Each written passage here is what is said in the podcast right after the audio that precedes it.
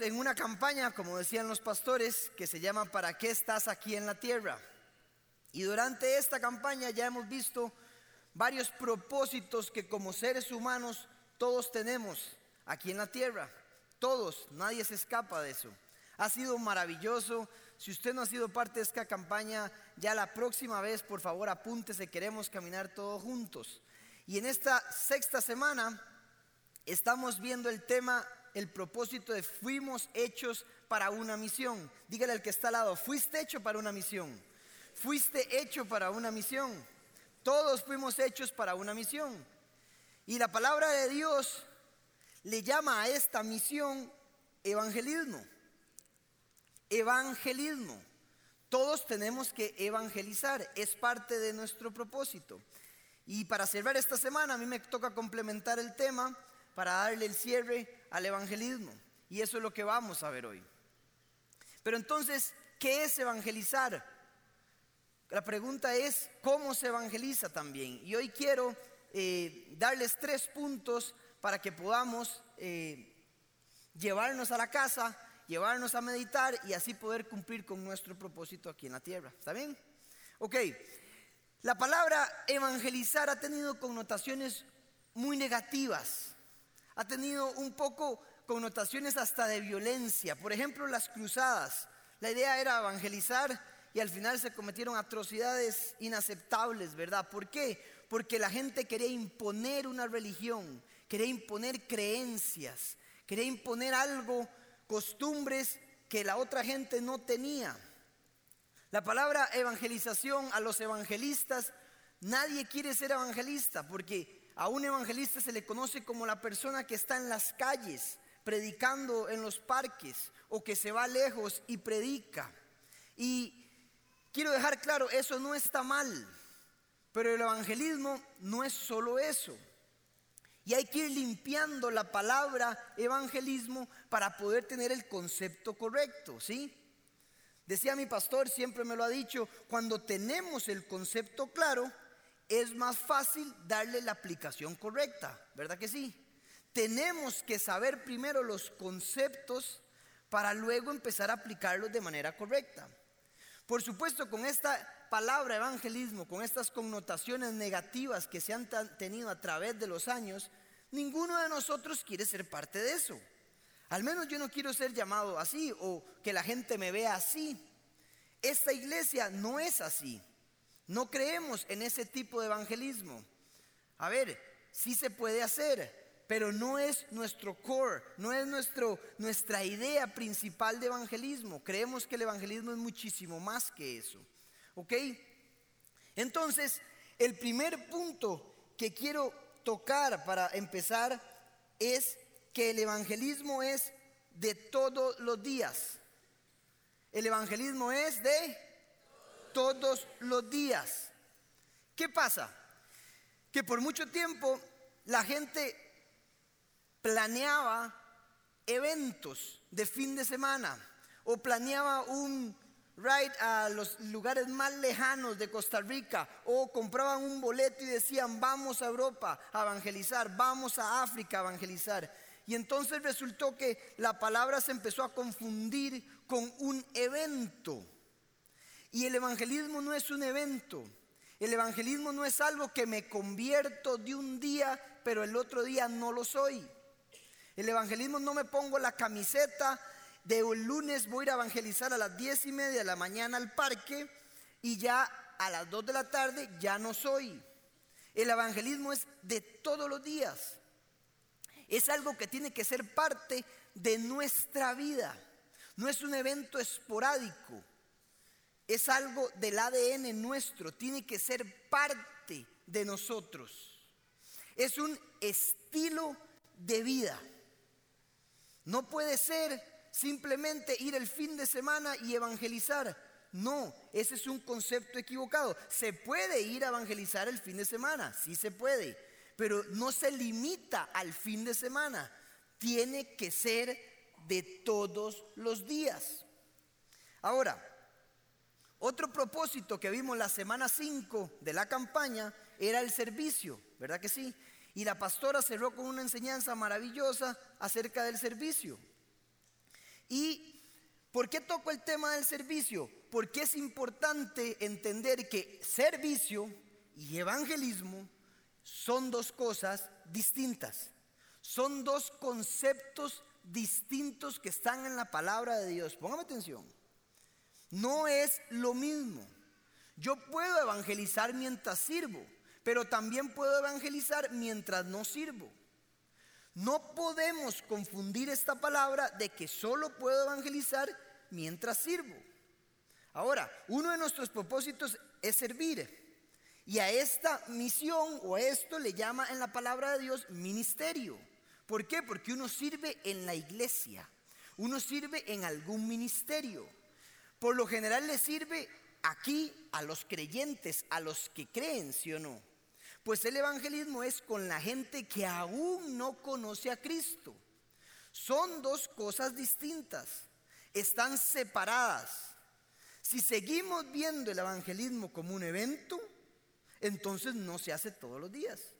Por lo tanto, no voy a poder cumplir uno de los propósitos que Dios puso para mí. ¿Ok? Entonces, ese concepto hay que irlo limpiando. El evangelismo es de todos los días. También, el evangelismo creímos que había que ir a lugares remotos. Era como ir a lugares de pobreza, a África. Necesitan escuchar de Dios. Pero, ¿vienes que en casa también necesitan. Pero vieres que el vecino aún no conoce a Dios. Pero vieres que en la esquina la gente aún no ha escuchado hablar de Jesús. O tal vez sí, pero nadie lo ha recibido. ¿Mm? Entonces, ¿para qué eventos? ¿Para qué ir tan largo si el evangelismo se puede hacer aquí? ¿Para qué ir hasta allá si mi primo aún no conoce a Dios? ¿Para qué ir hasta otro lado de Costa Rica, allá en los lugares de pobreza, a buscarlos si mi tío, mi mamá o en mi casa aún no conocen al Señor? Y si para complementar este tema, en Hechos 1.8 dice lo siguiente, pero recibiréis poder cuando haya venido sobre vosotros el Espíritu Santo y me seréis testigos en Jerusalén, en toda Judea, en Samaria y hasta lo último de la tierra. Cuando Jesús le dice esto a sus discípulos, tiene un orden y es por algo. Cuando Él está hablando, vamos primero a Jerusalén, está diciendo, empieza donde estás, exactamente aquí. No tienes que ir lejos se empieza por donde estamos, con los que tiene al lado, con los que aún no conocen, en su casa, en la familia, en el parque, cuando voy a jugar fútbol, en el partido, en el estadio, en el gimnasio, cuando voy a la playa con mis amigos. Tenemos que empezar por nuestro círculo. Y eso es algo que el Señor a mí me está confrontando en esta campaña. Porque yo hablo aquí y le hablo a mucha gente en el púlpito, pero me dice, ¿y a dónde está tu evangelismo? Este es un servicio que usted le da a los creyentes para alimentarse de la palabra, pero su evangelismo. ¿A dónde está el evangelismo? Tiene que ser uno a uno.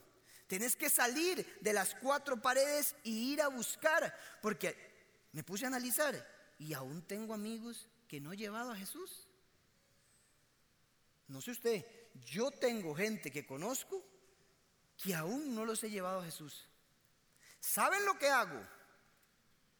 Y ni siquiera me siento a hablar con ellos. No puede ser.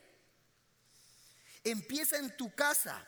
Esta iglesia Varios han preguntado en la página, ¿cómo cree esta iglesia? Esta iglesia cree en un evangelismo testimonial, en un evangelismo relacional, en un evangelismo más personal. Creemos en un evangelismo donde tenemos que ir cada uno de nosotros, no necesariamente en la iglesia, afuera y decirle a la gente, venga, yo le voy a ayudar, yo estoy aquí, voy a empezar a estar con usted, voy a acompañarlo, voy a hablarle de Jesús. Uno a uno. Creemos en ese tipo de evangelismo. Nuestro evangelismo no es de eventos. Por muchos años esta iglesia, el 50% de los ingresos se daban a misiones, a ir a evangelizar. Y ya no se hace. Porque no tenía sentido. Porque se iba a las calles, se predicaba y no sabíamos quién realmente recibía. Y al día siguiente, quién oró por ellos, cómo están, entendieron realmente porque no hay un seguimiento. Era como el evangelismo de los años 70, 80. Se llenaban los estadios, 30 mil personas, 15 mil personas, y al día siguiente, ¿a dónde está la gente? Si la gente, esos 15 mil y esos 30 mil, no se reflejaron en la iglesia. Entonces, ¿para qué el evento? ¿Para qué el costo? ¿Para qué? Si esa gente al final lo que tuvo fue una emoción. La gente no busca emoción, busca vida. La gente está buscando acompañamiento, seguimiento. A la gente no le interesa que, la, que prediquemos simplemente y le digamos, se van a ir al infierno, si no, eso no sirve. Tiene que ser usted y yo, con mi círculo cercano, empezar a llevar a Jesús a otras personas. Es la única manera, es la manera más sana y saludable. Y ahora sí, cuando conquistemos a los más cercanos, nos vamos alejando. Y vamos a Judea y a Samaria. ¿Mm? Y luego a los confines de la tierra, pastor. Ahora sí un avión porque conquistamos Costa Rica, ya no hay nadie aquí. Y ahora sí tiene sentido. Pagar y vamos a África y vamos a evangelizar a Europa. Ya no hay a quien evangelizar. Hicimos tan bueno el trabajo que provoquemos un segundo piso, pero yo aún veo vasillas vacías aquí. Entonces nos quedamos con lo que tenemos, pero se nos olvida que uno de nuestros propósitos es hablar de Jesús y llevar a la gente a Cristo. Punto número uno, el evangelismo es de todos los días. No es de evento, sino nuestro ADN. Tiene que ser un estilo de vida. Y no es una cosa de lejos, sino es una cosa con los que están cercanos. ¿Vamos bien? Bien. Ahora, punto número dos. Y aquí quiero enfocarme más. Tu historia y tu testimonio cuenta. Tu historia y tu testimonio cuenta. Vale mucho. Eso es evangelizar. Les voy a explicar por qué. Muchos creen que o pueden decir, es que no sé qué decirle porque soy nuevo, no me sé la Biblia. No tengo el don de predicación, entonces no sé cómo hablarle a la gente. Tienen todo el derecho, no todos tenemos el don de predicar y enseñar. ¿Cómo le hablo si no sé qué decirle? ¿Cómo se hace? Cuando los discípulos caminaban, dice la palabra de Dios, póngame atención, daban testimonio. No decía predicaban, daban testimonio. Es más, ni siquiera tenían la Biblia, la Biblia no existía. Lo que cambiaba a la gente es ver cómo vivían, es cómo se relacionaban, cómo comían, cómo hacían las cosas, cómo se importaban por otros. Eso es lo que impacta a los demás daban testimonio de la transformación que el Señor Jesucristo había hecho en la vida de ellos. No es necesario llevar la Biblia en la mano. Es más, vas a alejar a la gente. ¿A quién le va a interesar que no conoce a Cristo que usted le recite 400 versículos? Va a decir, este está loco. Qué aburrido este. Ah, no, el pandereta. Ah, no, este evangelista. Ese es el concepto equivocado. No es un asunto de palabras y predicación, es un asunto de testimonio. Lo que hago, cómo vivo, cómo trato a la esposa en la casa, cómo es mi relación con mis hijos, cómo trabajo, cómo se muestra la honestidad en mi trabajo, cómo hago justicia con la gente, cómo reacciono ante las situaciones de la vida. Eso es lo que le dice a la gente. Hmm, hay algo diferente aquí. Cuando yo estaba más joven, Cumplí 18 años y, y ya me prestaban el carro. Uno se siente el rey del mundo, ¿verdad? Y entonces ya me iba a surfear y me iba hacer las cosas que a mí me gustaban. Y llegaban papás y me llamaban y me decían, es que vieres que eh, tengo este hijo y quiero que le hables de Cristo. Y le digo, no. ¿Por qué? Y le digo, no, préstemelo un día entero. Que vaya conmigo nada más. Y yo ni siquiera sabía por qué lo hacía, pero era la forma más efectiva. Solo tenía que montarlo al carro, montarlo con los, los otros amigos cristianos y caminamos. Ni siquiera es como que íbamos pandereteando, hablando a la Biblia y predicándonos entre nosotros. No, solo la forma en cómo vivíamos contagiaba al resto y decía, ¿qué es lo que tiene esta gente? Era eso. Préstemelo un día. ¿Qué le gusta a él? Jugar fútbol. Me lo llevo una mejenga. Que vaya conmigo en el carro, que hablemos y que vea cómo nos comportamos. Eso es lo que impacta a los demás. Y luego, cuando él se importaba, ya la Biblia entraba y entraban los versículos. Y luego estaban sentados aquí. Creemos en algo testimonial. Tu vida es lo que impacta a los demás. Hace poco di una enseñanza que se llamaba El valor de tu fruto. Extraordinaria, yo la preparé. No, mentira. Creo que estaba muy bonita. Y me esforcé mucho y leí una parte y Dios me dio una revelación de, cómo descifrar esos versículos y me pareció extraordinario. Yo dije, qué manera. Y llegué aquí todo emocionado y doy la enseñanza y la complementé con mi testimonio. Adivina qué se acuerda la gente. Qué linda esa enseñanza del testimonio tuyo. Era solo un ejemplo. A la gente lo que se acuerda es tu historia. Lo que se acuerda es tu testimonio. Y todo lo demás se les olvidó. Esa revelación, todo lo que descifré en los versículos. Es más, dicen los expertos que el 10% de la que el 10% de lo que digo la gente se va a acordar mañana y pasado mañana ya nadie se acuerda. Y el lunes del otro ya no se acuerda nada. ¿Cómo era la.? Sí, él dijo: eh, mm, tanto esfuerzo. La gente está viendo cómo vivimos. Nadie se va a acordar. Y mientras yo contaba mi testimonio, todo el corazón, los corazones de ustedes, las caras estaban. Ahí sí nadie se durmió, porque me habían secuestrado y todos aquí. Y el corazón, el espíritu empezó a trabajar en el corazón de ustedes, empezó a conmover, empezó a sanar, empezó a confrontar y había gente llorando y había gente tocada por el espíritu.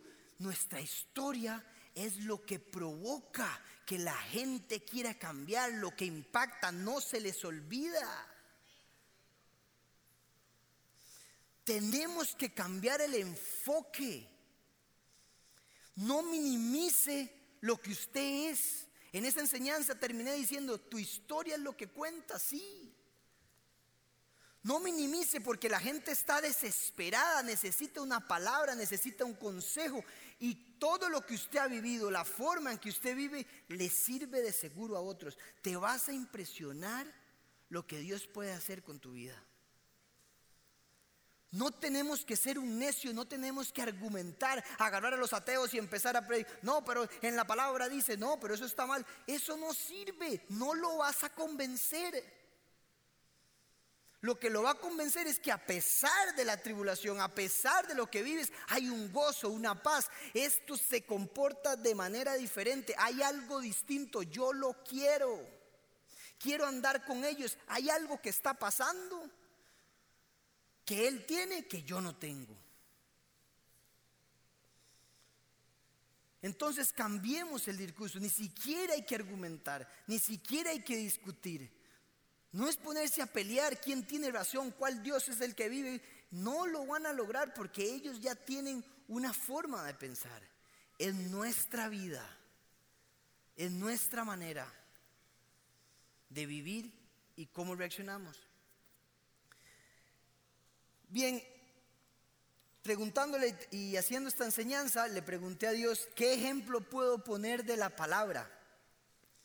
¿Qué ejemplo puedo poner en la Biblia acerca de esto? Y me llevó a una historia que me conmovió y, me impresionó muchísimo, que es la historia de Pablo y Silas. Y se las voy a contar, está en Hechos capítulo 16, del 16 al 40. No la voy a leer porque es larga y prefiero contárselas, pero haga la tarea luego, vaya y medite. Hechos 16, del 16 al 40. Y la voy a contar. Y Pablo estaba predicando, predicando, hablando, y pasaba por las calles con Silas. Iban caminando y predicaban y hablaban de Jesús. Y de repente, eh, en una ciudad se topan a una mujer que tenía un espíritu de adivinación. Y esta mujer eh, se puso delante de ellos o se puso al lado, no sé, no estaba ahí, pero andaba con ellos y empezó a decir, escuchen a estos hombres que predican al Cristo verdadero. Escuchen a estos hombres que dicen la verdad.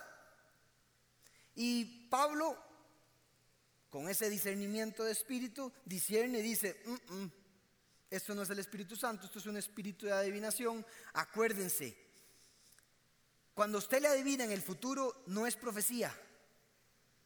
No es profecía. La adivinación no es permitida, no es eso.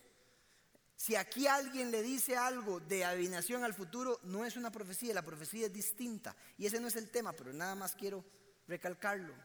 Y entonces Pablo ve y dice, hmm, vean que estaba diciendo la verdad la mujer, ¿sí o no? La mujer decía la verdad. Satanás se lo lleva a usted así. Porque él puede decir alguna verdad para después.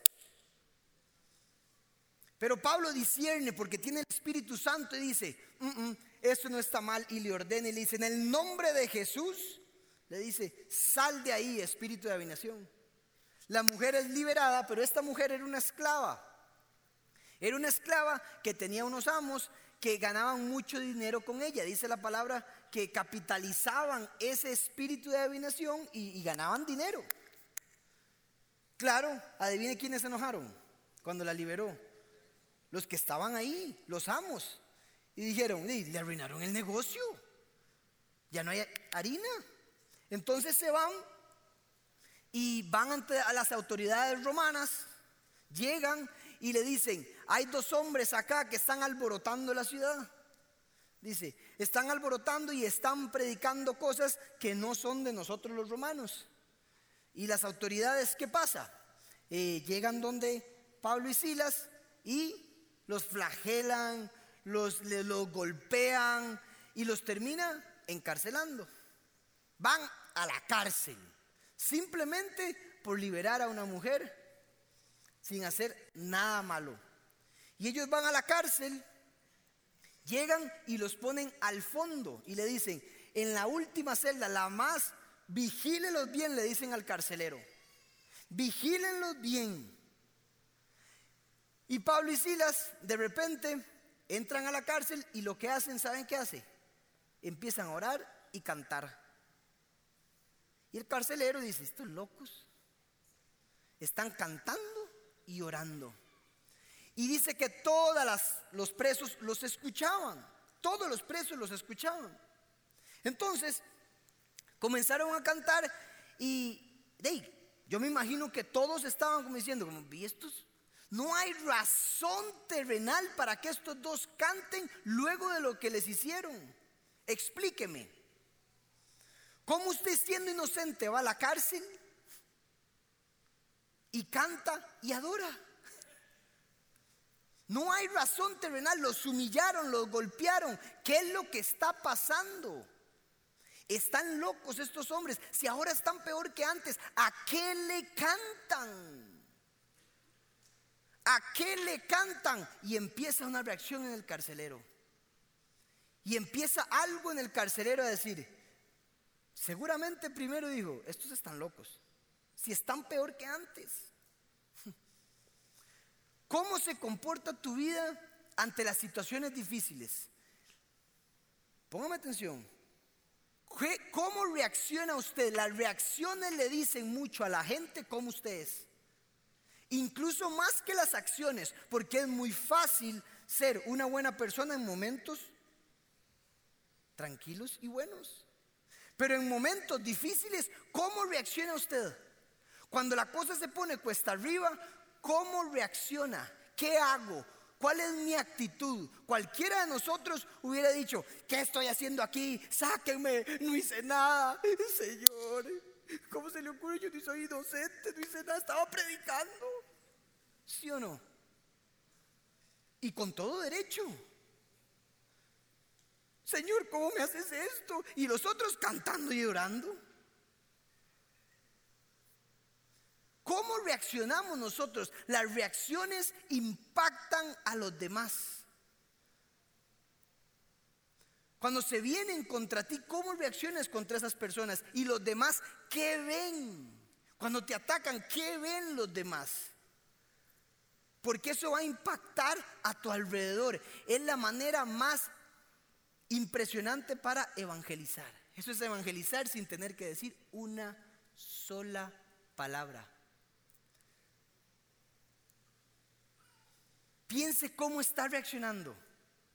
Medite cómo está reaccionando ante las situaciones de la vida. Sí, estoy mal financieramente. No me aprobaron el crédito. Sí, eh, no pude entrar a la universidad. Sí, eh, algo está pasando en mi familia. Sí, pero aún así hay paz, hay gozo, porque el Señor Jesucristo es el que gobierna mi vida. ¿Cómo reaccionamos ante todo esto? ¿Qué está pasando? Necesitamos volver a los inicios de evangelizar. Y volviendo con la historia, resulta que de repente se viene un terremoto 8.0. Yo digo que es 8.0 porque se abrieron todas las celdas. Usted sabe el cañazo. Todo se abrió. Todas las celdas se abrieron. Y de repente el carcelero agarra la espada y dice, y se va a clavar la espada. Y solo hay dos locos que le dicen, ¡Ey! Espérese. Estamos aquí. No hagas eso. Y el carcelero se queda. ¿Estos dos otra vez? ¿Por qué dos personas desconocidas? ¿Qué le importa a Pablo y a Silas un carcelero? Seguramente es el que les pegó, seguramente es el que los golpeó, seguramente también apoyó que los encarcelaran. Y estos dos se preocupan por el carcelero, por mi vida. Él se iba a clavar la espada porque en, en la etapa de los romanos, si a usted se le escapaba un preso, cabeza. Y dijo, no hombre, mejor de una vez antes de que me maten a mí, me mato yo, una cuestión de honor. No fue mi culpa, pero aquí voy pa. Si yo no le importo ni a las autoridades, ¿qué le voy a decir? Que el terremoto abrió, van a creer, jamás me van a creer. Y estos dos se preocupan por mí. Estos dos se preocupan para que yo no me mate. No le quedó otra alternativa. Póngame atención a ese carcelero de decir, hay algo en estos dos. Primero en medio de la adversidad, primero son inocentes, aún así alaban y cantan, aún así están felices. Y ahora yo voy a cometer esto y se importan por mí. Hay una misericordia, un amor por, el desconocido, porque Pablo y Silas entendían que era algo eterno, es un asunto de eternidad, no es corto plazo. Te vas al infierno si no conoces a Jesús y se importan y el carcelero, ¿saben qué hizo? ¿Qué tengo que hacer para ser salvo? ¿Qué tengo que hacer para tener lo que ustedes dos tienen? Esto me impresiona a mí, porque cuando veo el Evangelio de Pablo y Silas, es puro, puro, puro. A pesar de las circunstancias, Sé que Jesús es mi rey. A pesar de cualquier cosa, Jesús es mi... Y aún así me preocupo para que todos conozcan lo que yo tengo. Y nosotros en las cuatro paredes, sin importar. Y a nosotros se nos olvida que hay gente ahí exactamente igual al carcelero. Pablo no tuvo que predicar. No fueron las palabras lo que escucharon, no fueron los cantos, fue la actitud, fue la reacción, fue la forma en cómo actuó Pablo ante cualquier situación. Fue la forma, el amor y la misericordia del Espíritu hacia el carcelero lo que hizo que el carcelero dijera, necesito lo que ellos dos tienen. Necesito lo que ellos tienen. Pablo y Silas le dicen, cree en el Señor Jesucristo y serás salvo tú y toda tu casa. Serás salvo toda tu casa. Cuando salieron el carcelero los llevó a la casa y les dijo, vean, aquí hay dos hombres y recibieron al Señor toda la casa.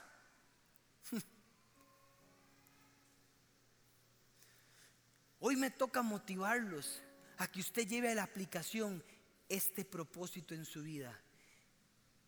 Parece que somos cristianos con lepra. Dice la palabra de Dios que la lepra era una enfermedad de la piel, pero yo no sabía esto. Ellos no pueden sentir ni placer ni dolor. No, no tienen la capacidad de sentir. ¿Acaso somos cristianos que ya no sentimos por los demás? ¿Acaso somos cristianos que ya no tenemos la capacidad para sentir y decir, hay otros que no están en esta silla? Con uno, decía ahora atrás un, músico, con uno, que cada uno de nosotros nos propongamos a venir aquí, hay que hacer otro templo, porque no cabríamos. ¿Qué está pasando con nuestro cristianismo? Se nos olvidó que el propósito de nuestra vida también es llevar a gente a Dios, compartir, sin dejar de servir, sin dejar de venir a la iglesia, con un seguimiento para que ellos vengan. Pero hemos desviado la aplicación del verdadero evangelismo. Por eso hoy lo estamos repasando. Para que usted se acuerde de lo que Jesús ha hecho por usted y para qué lo lleve a los demás. Y quiero terminar con el tercer punto. Y el tercer punto es que evangelizar es un privilegio. La campaña decía que es una responsabilidad y se nos ha dado la autoridad. Pero yo le quiero agregar esto. Evangelizar es un privilegio. Cuando llegué de la maestría del MBA, yo mandé varios currículums para ver qué pegaba. Ya tenía trabajo en la empresa de mi papá, pero yo mandé currículums para ver si había algo bien interesante. Y a uno de mis amigos me llama y me dice, me dieron el trabajo. Y yo, hmm". y le dice, va a ser la mano derecha del CEO de una empresa multinacional con un salario espectacular. Y me quedo yo, Señor, pero yo soy el cristiano.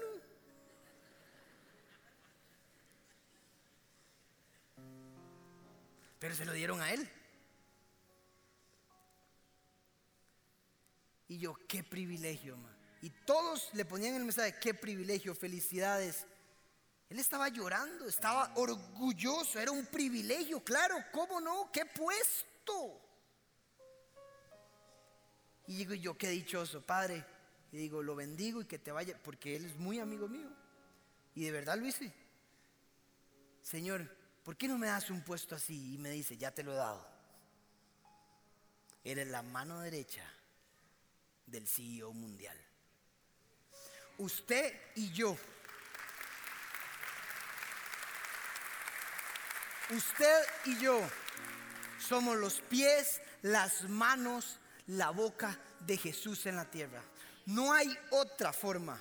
No escogió nada más, es usted y yo. Él decidió hacerlo así. Y si no es a través de nosotros, Él no se mueve. Él no quiere porque Él dijo, lo hago con ellos. Decidí hacerlo. Cuando le dijeron, Él podría decir, sí, las piedras hablarían, pero no lo quiero hacer. Pero si me da la gana, todo hablaría de mí y todo podría hacer que todo mundo viniera. Pero no lo decidió así, decidió que fuéramos usted y yo. Pero se nos olvidó que el CEO mundial es nuestro Señor Jesucristo. Somos la mano derecha de Él. Y es hora de decir, es un privilegio, Señor. Voy a llevar tu palabra, voy a moverme contigo, voy a cumplir mi propósito. Porque no solo es una responsabilidad, es un privilegio para mí servirte. Y que todos conozcan lo que yo he conocido. Mateo 5 del 14 al 16 dice, vosotros sois la luz del mundo. Una ciudad sentada sobre un monte no se puede esconder. Ni se enciende una luz, ni se pone debajo de un almud, de una mesa, sino sobre el candelero y alumbra a todos los que están cerca, los que están en la casa. Así alumbra vuestra luz delante de los hombres, para que vean vuestras buenas obras y glorifiquen a vuestro Padre que está en los cielos. Diga conmigo, yo soy la luz, yo soy la luz. Por eso esta enseñanza le puse el privilegio de ser luz. Tenemos el privilegio de ser la luz del mundo. Tenemos que continuar con nuestro propósito. Lo motivo hoy a que de aquí a diciembre, no sé, traiga tres personas, una persona, propóngase a los que están cerca para que esta iglesia se llene a reventar y tengamos que creer en Dios y fe para que vea cómo Él hace segundo, tercero, cuarto, quinto, sexto piso, porque el negocio es de Él. Amén. Diga conmigo, levante sus manos y diga, Señor, gracias por el privilegio de ser luz. Hoy me comprometo a evangelizar porque entiendo que tú me diste la autoridad y el amor, la misericordia para hacerlo. Gracias por ese privilegio. Amén. Dele un aplauso al Señor. Esperamos que esta enseñanza haya sido de gran bendición para tu vida. Si te gustó este mensaje, puedes suscribirte a nuestro canal y también seguirnos en redes sociales. Nos vemos en la Comu.